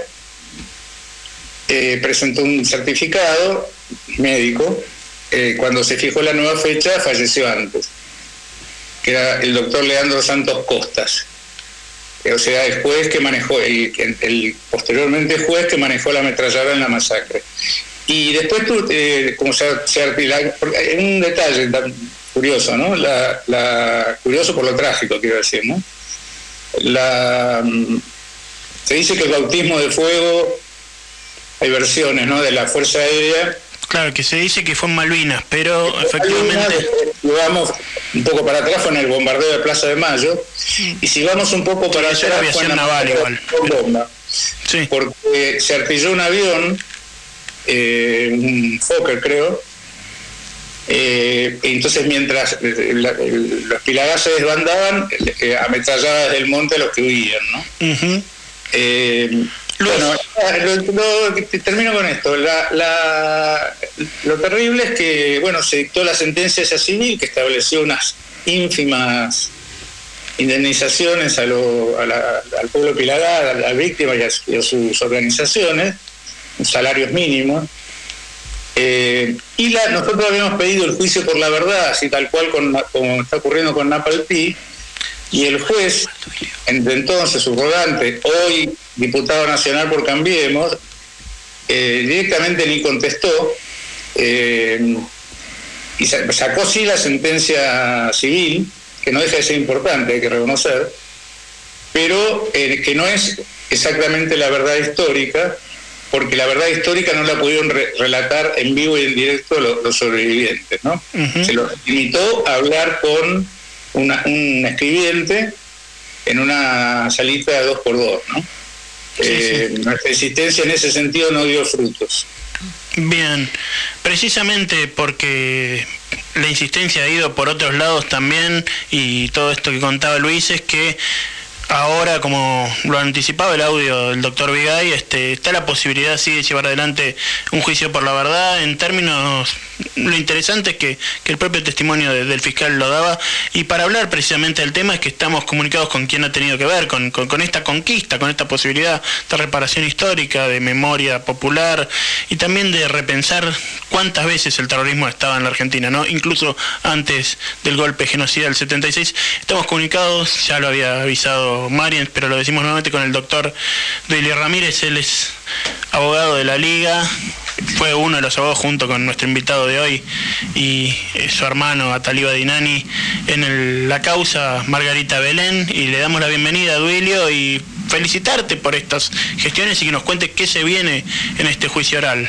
Muy buenos días, junto a Marian Monzón y Pedro Dinani, a quien conoces creo que bastante, casi tanto como yo, te saludamos. ¿Qué tal? Buenos días, no sé si se escucha bien. Se escucha bien, se escucha bien, Delio. Bueno, ¿qué tal? Un saludo Luis, con quien nos conocemos, un gran aprecio y respeto por Luis. Eh, a, las, demás personas que también están participando, un saludo. Y a mi hermano Pedro Dinani, el abrazo que siempre nos damos cuando nos encontramos. la causa de Napalpí para nosotros un gran desafío porque efectivamente este, vendría a ser el primer juicio por, eh, por la verdad relacionado con, un genocidio indígena, digamos, que llega a esta etapa. Y como Diego Vigay lo, digamos, lo describió casi íntegramente, eh, solo voy a agregar algunas, algunas cosas que tienen que ver con, eh, hubo que trabajar bastante para poder, eh, digamos, argumentar y convencer de algún modo a la juez interviniente de por qué había que llevar adelante este juicio y por qué debía ser un juicio por la verdad. Eh, aún todavía falta, eh, digamos, en, muchos este, tribunales, en muchas jurisdicciones, es como que hay que volver a explicar por qué es necesario recurrir al formato de juicio por la verdad y por qué la verdad es importante, aunque parezca, aunque parezca algo tan básico, ¿no? porque lo primero que la comunidad te pregunta es para qué vas a llevar adelante un juicio si ningún, no vas a tener a ningún imputado enfrente, a quienes puedas aplicarle una, una sanción y que pueda defenderse. Y eso es justamente el gran paso adelante, digamos, que se pudo dar en la Argentina cuando nos estaba vedado este, realizar los juicios, las leyes, de, las leyes de impunidad, y que nosotros hoy venimos a echar mano y que viene quizás a ser una, una salida, una ventana de oportunidad para llevar adelante juicios por el, la, digamos, la gigantesca masacre que se ha cometido en el, territorio de hoy Argentina con los pueblos preexistentes, ¿no es cierto? Muchos de los cuales desaparecieron por completo.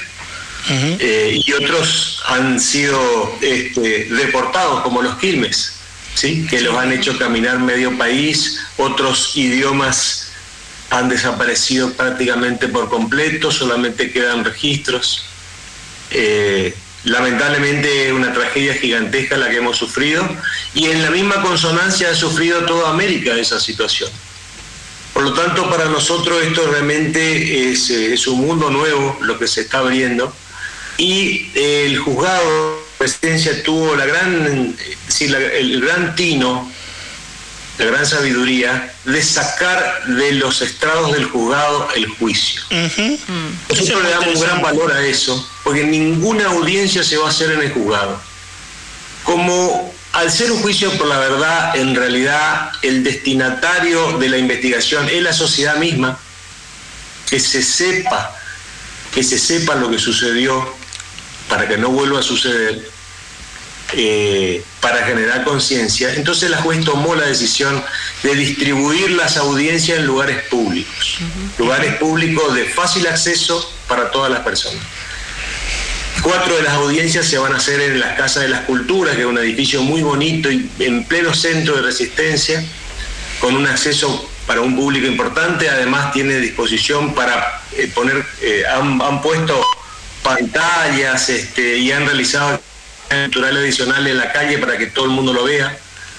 Eh, también se va a llevar adelante una audiencia en una casa de la cultura de un, de un pueblo pequeño de, del Chaco que está muy próximo al lugar en donde físicamente fue la masacre, hablo de la localidad de Machagay, también con la misma característica que sea abierto, que sea un juicio este, abierto a la, a la comunidad. Y van a ser dos audiencias en el centro Roldo Conti, en Ciudad Autónoma de Buenos Aires, en las mismas características para culminar en la Casa de la Escultura con los alegatos. Nosotros le damos un gran valor a eso. ¿Cuándo empieza esto, Duilio? ¿Cuándo empiezan los, las declaraciones, las testimoniales? Bueno, en realidad el 19 de abril fue el puntapié ah, inicial. Hizo un juicio ahí, hicimos los alegatos de apertura y ya se pudieron recabar algunos testimonios filmados. Bien. Eh, esta masacre que fue en 1924 tiene todavía una sobreviviente eh, de la etnia Com de 114 años que está con vida, que vive en las inmediaciones del lugar en donde fue la masacre. Este, y entonces, eh, pero además hay registros fílmicos porque afortunadamente investigadores de la etnia Com y Moscoy han tomado el tema y han hecho entrevistas. Yo quiero hacer aquí un, voy a detenerme un punto en esto un poco para que se comprenda.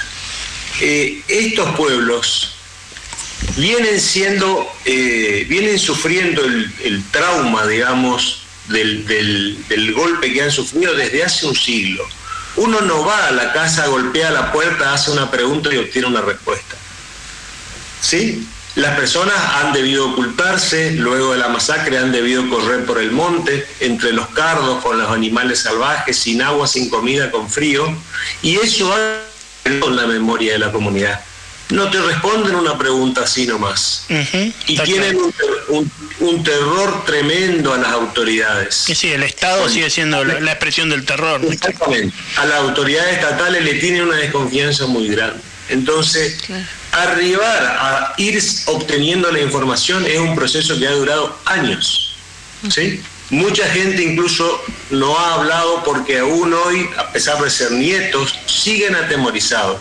Y hay razones para eso. Fíjate vos que, ¿cómo no va a haber razones para eso? si el Estado se ha pasado un siglo, primero los ametralló, después los desposeyó de las tierras, luego los desposeyó de la lengua, porque ustedes saben que, como sucedió en otros lugares, a los com que hablaban en com los sancionaban.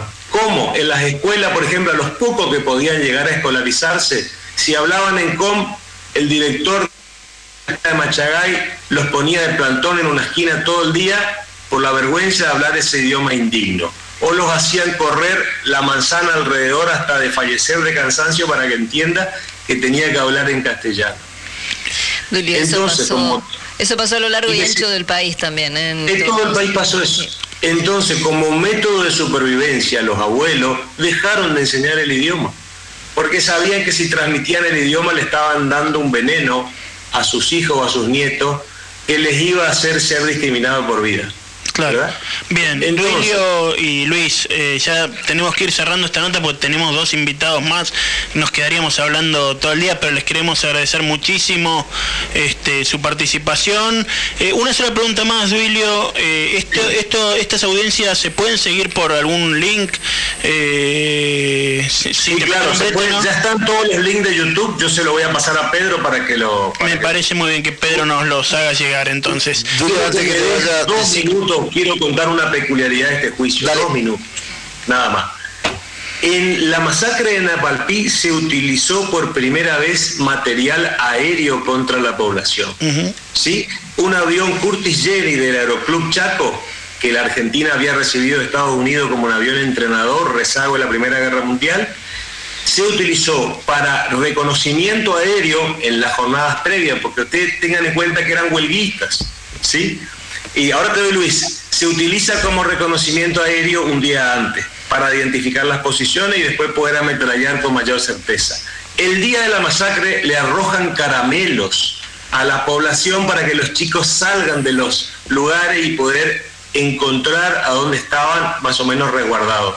Y posteriormente a la salva de fuego salen a buscar los, los sobrevivientes. Así que pese un avión de la Fuerza Aérea porque era un avión de un aeroclub. Es la primera vez que se usa material aéreo en personas que estaban totalmente desguarnecidas y por supuesto estaban desarmadas.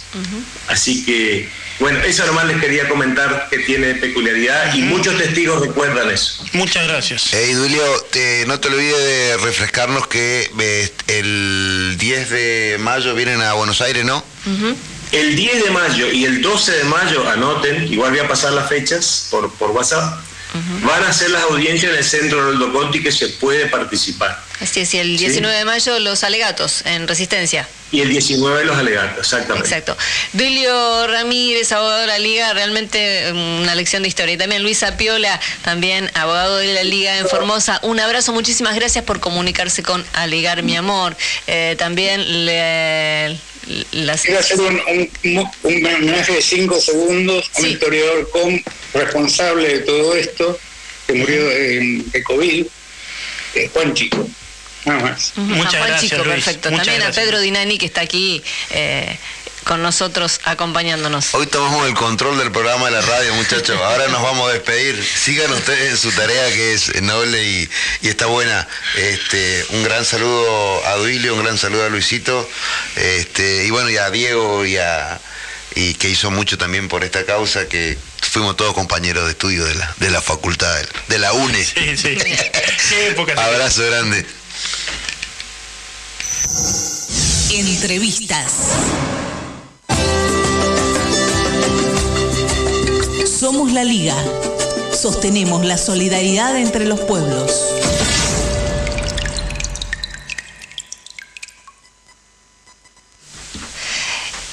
Ya volvemos y tenemos a la doctora quien está Martina Force, ella es eh, jueza federal del juzgado número 2 de San Martín en la provincia de Buenos Aires. La saludamos, le damos la bienvenida y queremos eh, comprometerla, si es posible, para charlar sobre estos temas eh, el, próximo sábado, porque tuvimos una confusión con los horarios. ¿Cómo está, doctora? Hola, ¿qué tal? Buenas tardes. Sí, perdón, la verdad que muy interesante todo y no sé si este, les quedó tiempo. Estamos, estamos bastante ajustados, por eso era saludarla y pedirle por favor que si podemos recuperar esta conversación sobre el tema de, la corte y la cuestión judicial para la semana que viene. ¿Podrá ser? Sí, por supuesto. Le agradecemos mucho, doctora, este, su tiempo y su compromiso. No, por favor. Gracias, hasta la próxima. La doctora Martina Force, entonces, la jueza federal de juzgado número 2 de San Martín en la provincia de Buenos Aires.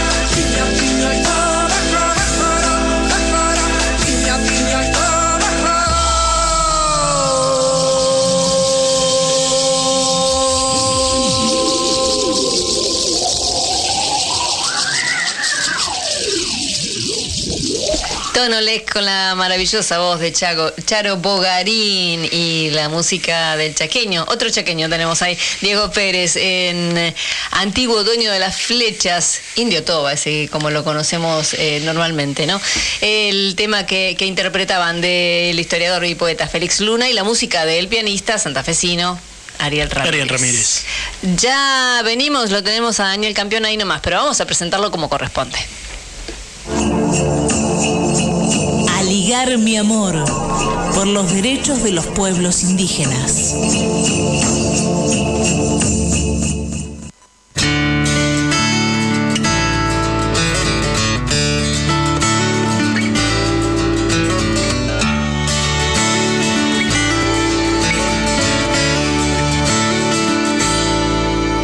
From the farms, from the city. Y ya tenemos a nuestro columnista, el politólogo, historiador, en la columna Baralma, Gibraltar y Malvinas, dos enclaves coloniales. ¿Cómo está Daniel Campeón?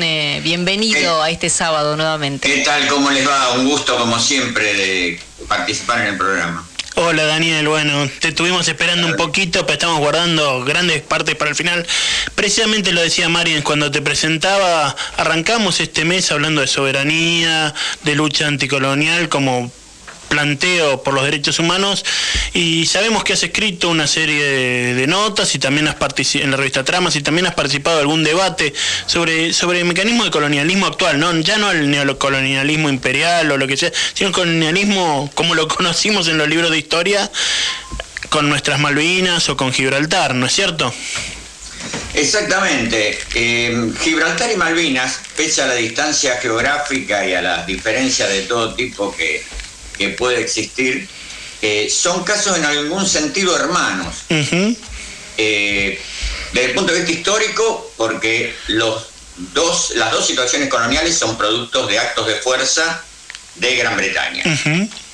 En los dos casos, el resultado de esos actos de fuerza ya remotos, 1704 en Gibraltar y 1833 en Malvinas, decía, el resultado de esos eh, actos de fuerza tiene persistencia hasta ahora, porque Malvinas y Gibraltar siguen bajo soberanía británica.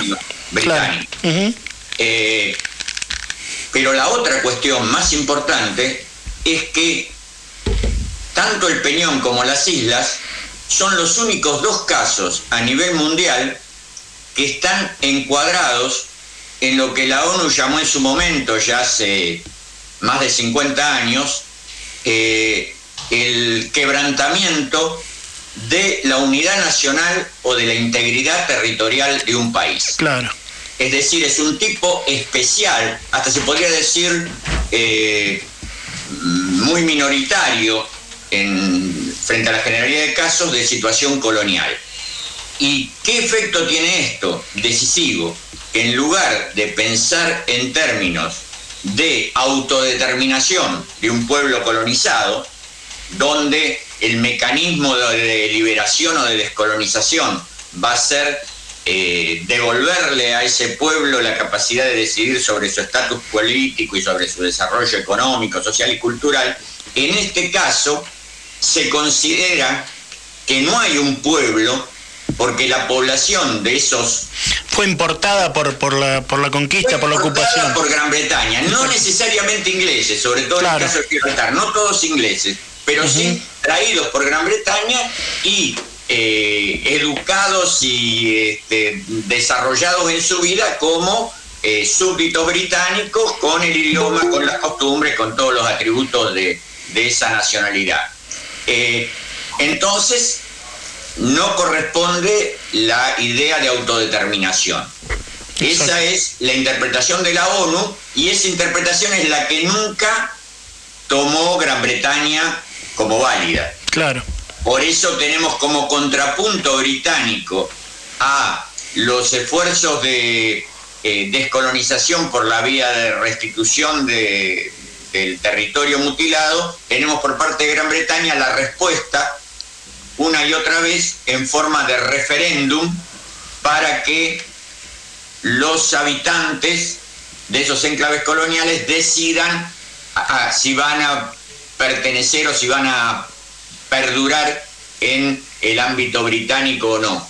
Eh, esto eh, es otro costado muy importante porque no es que eh, la ONU desconoce a los habitantes actuales de esos lugares. Puntualiza que hay que tener en cuenta sus intereses, pero es claramente diferente, es de sentido común, que es distinto tener en cuenta los intereses que obedecer a los deseos y a la voluntad de esa población, que es lo que se da en la mayoría de los casos sujetos a, a descolonización. La cuestión es que Malvinas y Gibraltar son hoy clasificados y asumidos por Gran Bretaña como territorios británicos de ultramar. Forman parte de los últimos resabios del antiguo imperio colonial británico, ese imperio que como es sabido abarcó desde Canadá a la India, pasando por Australia y buena parte de África, en sus etapas de apogeo, hoy quedan 14 territorios de ultramar, eh, en su mayoría eh, ámbitos isleños, algunos famosos como paraísos fiscales, Islas Vírgenes, Islas Caimán, Bermuda, y, otros pequeñas islas con importancia estratégica. Sí, sobre eso, en el caso de Malvinas, el tema de los negocios, lo hablábamos con Roberto Cipriano García, que ha hecho una, de la Comisión Provincial por la Memoria, que planteaba que una de las cosas que ha hecho el colonialismo en estos últimos tiempos es darle a los kelpers, a los algunos habitantes de Malvinas, la posibilidad de ofrecer eh, patentes de, explotación pesquera y que en términos de, recursos y de depredación ha sido bastante brutal en los últimos años.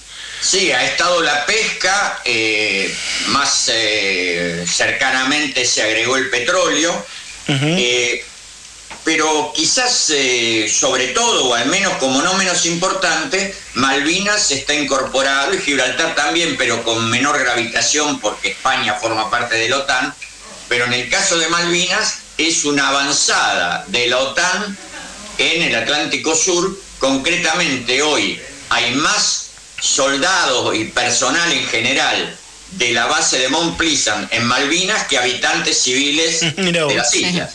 Es decir, que hay más de 3.000 personas que forman parte de una base militar con armamento importante y sofisticado, eh, que está eh, de alguna manera como un, una amenaza, eh, podría constituirse en determinadas circunstancias como una amenaza para toda América Latina. Por eso también se dice en los últimos años cada vez con mayor frecuencia e insistencia que Malvinas es un problema latinoamericano o al menos sudamericano, no es solo un problema de Argentina. Totalmente. Esto le, asigna eh, una gravedad que se relaciona con lo que queda del imperio británico, que es lo que estaba por decir antes.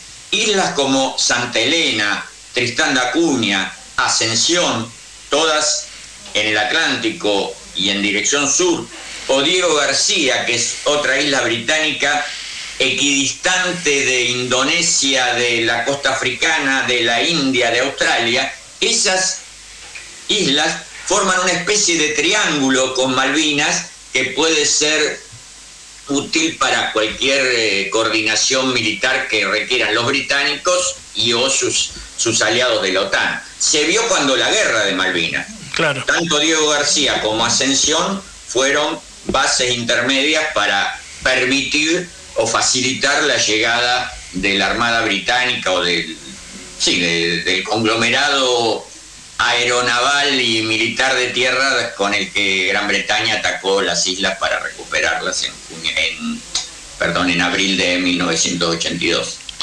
razones, Daniel, seguro para seguir planteando el anticolonialismo como una herramienta fundamental en la lucha por los derechos humanos. Te agradecemos. Eh, hoy las columnas tienen que ser un poquito más cortas porque el programa se nos ha salido un poquito de las manos. Una ultimísima cosa. ¿Cómo no? Eh, hay que tener en cuenta que Malvinas y Gibraltar son el resultado o la resultante de un atropello colonial. Ni el paso del tiempo, ni eh, acciones militares perdidosas como la de la guerra, ni siquiera la voluntad de sus habitantes pueden extinguir esa situación. Totalmente. El compromiso es la descolonización. Totalmente. Te agradecemos una vez más la claridad de tus palabras, de tus investigaciones y, y de tu participación, que, de la que estamos muy contentos en este programa y nos vemos en un mes. Muchísimas gracias a ustedes. Hasta la próxima. Daniel Campeón es nuestro politólogo e historiador en la columna de Aligar mi amor.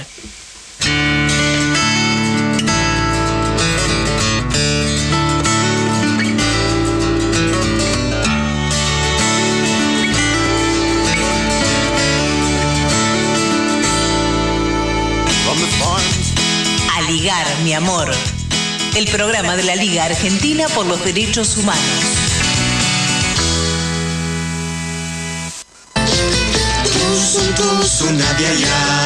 Y nos vamos a Neuquén, en este caso, a hablar con nuestro columnista Roberto Samar, es licenciado en comunicación, también es profesor de la Universidad Nacional de Río Negro.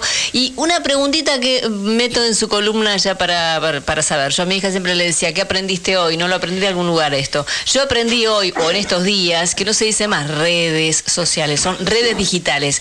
Y eso es lo que le quiero preguntar a Roberto Samar para desarrollar su columna del día de hoy. Buen día, bienvenido. Bien, ¿cómo están ustedes? Hola, ¿qué tal Roberto? Sí, en realidad fue un planteo que me hizo un colega, Pablo Fernández, un periodista de Cartago TV. De paso, un portal muy recomendable de acá de la zona, digamos, de, Neuquén y Río Negro. Eh, y justamente él me planteaba en un encuentro que, que, no, que él siempre los mencionaba como redes digitales, ¿no? Y me pareció interesante como para que pensemos un momento, ¿no? Porque, porque en realidad al decir redes sociales, le estamos dando como una entidad similar a la que, tiene justamente todo ese tejido social, ¿no? los clubes de barrio, las bibliotecas populares, las asociaciones militantes, ¿no? Y en realidad son, son empresas, ¿no? Son plataformas digitales que están, digamos, manejadas por empresas, que tienen intereses económicos, intereses ideológicos, que han censurado voces cuando no coincidían con determinada mirada, como ha pasado en Venezuela o en Rusia, eh, y también que están atravesadas por un algoritmo que va a condicionar la información que, nos llegue, ¿no? Y eso también es interesante poder visualizarlo, porque digo, más allá que estas, estas plataformas nos han permitido en muchos casos visibilizar luchas de derechos, como fue el caso de Ni Una Menos, o casos de violencia institucional, o incluso cuando estaba la desaparición de Santiago Maldonado, lo que sí la lógica, el algoritmo, lo que hace muchas veces es que algunas, algunos contenidos se nos cobren visibilidad, ¿no? aparezcan en nuestro muro, nos aparezcan noticias y otras tiendan a hacerse invisibles. ¿no?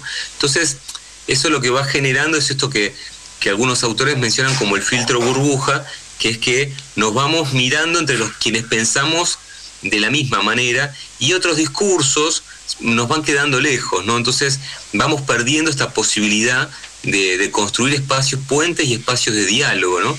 como que ahí, si se quiere esto que se, se establece, se discute tanto acá en torno a la grieta, también responde a cierta funcionalidad de esta lógica que tienen estas plataformas digitales. Claro. Y la sensación de vinculación también es algo que decías que vincula el aislamiento. Eh, la sensación de vinculación es algo que eh, asegura el aislamiento también. Eh, pregunto.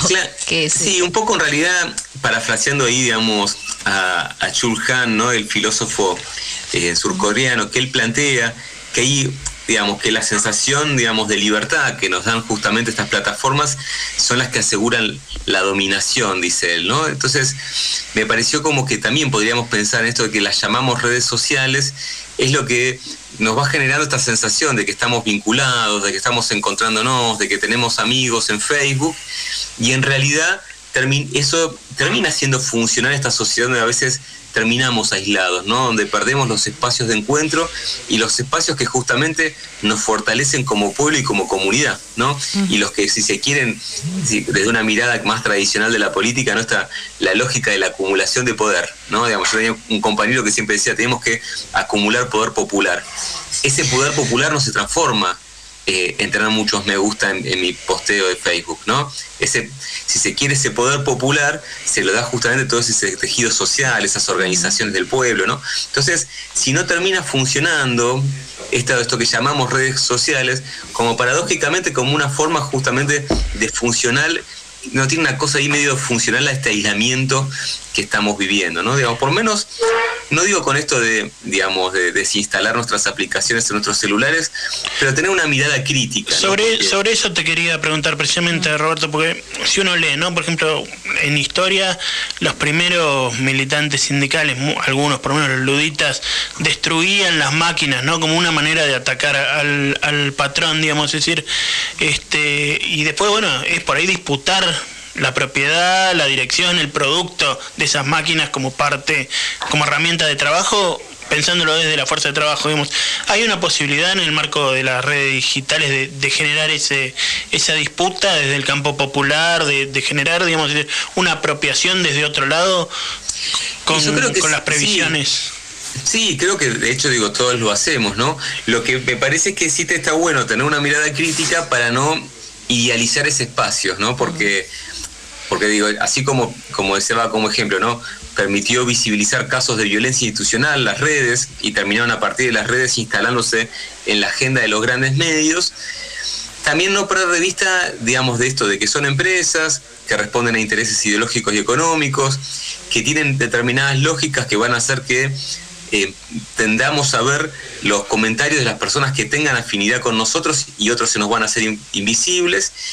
Y también algo que no, no dije, me parece importante, es esto de que ahí lo que tiende a prevalecer es todo lo que apela más a lo emotivo, ¿no? Y a lo superficial. También hay una forma y una lógica de comunicación que si se quiere hace que determinados discursos tiendan a prevalecer, ¿no? Incluso podríamos pensar que ciertos discursos de odio, ciertos eh, referentes que empiezan a aparecer en la agenda política, que, ¿no? que hacen discursos simplistas, superficiales y de odio, son funcionales también e, esa forma de comunicar la política y de pensarla a esta lógica de estas redes digitales, ¿no?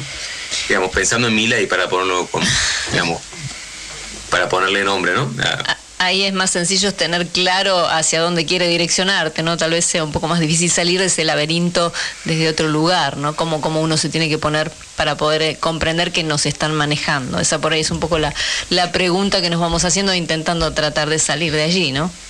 Claro, sí, me parece que lo que es fundamental es esto, ¿no? Que sigamos, digamos, más allá de que usemos las redes para visibilizar nuestra, intentar darle como cierta relevancia a nuestras agendas, no perder de vista justamente de eh, todo ese tejido social que es fundamental, ¿no? Digamos, a la hora de construir una realidad distinta, ¿no? Esto del tejido social que son las asociaciones civiles, los, los clubes de barrio, ¿no? Las asociaciones militantes, todo ese vínculo que, que es fundamental si queremos construir una sociedad un poco más justa y equitativa.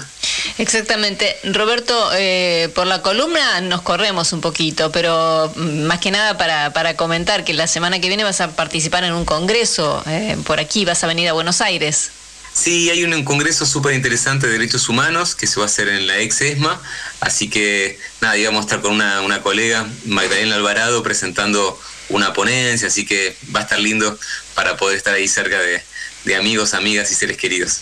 Bien, bien. Entonces, el medio es la violencia 2, ¿no? Cultura y comunicación, la construcción de la realidad de, de tu autoría, por supuesto también con, con Magdalena, ¿no? Me imagino que es eh, de los dos esta producción, por decirlo de alguna forma, ¿no? Sí, ella participa de varios artículos. La idea es también poder dejarles algunos libros a ustedes para que puedan ahí sortearlos entre las audiencias. eso es lo que quería escuchar. Eso, eso.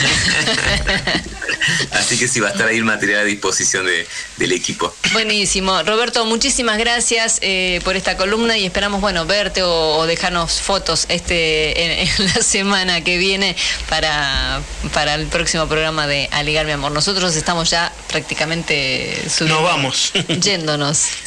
Un abrazo muy grande, gracias. Gracias, Roberto. Buen viaje a Buenos Aires entonces, la próxima semana.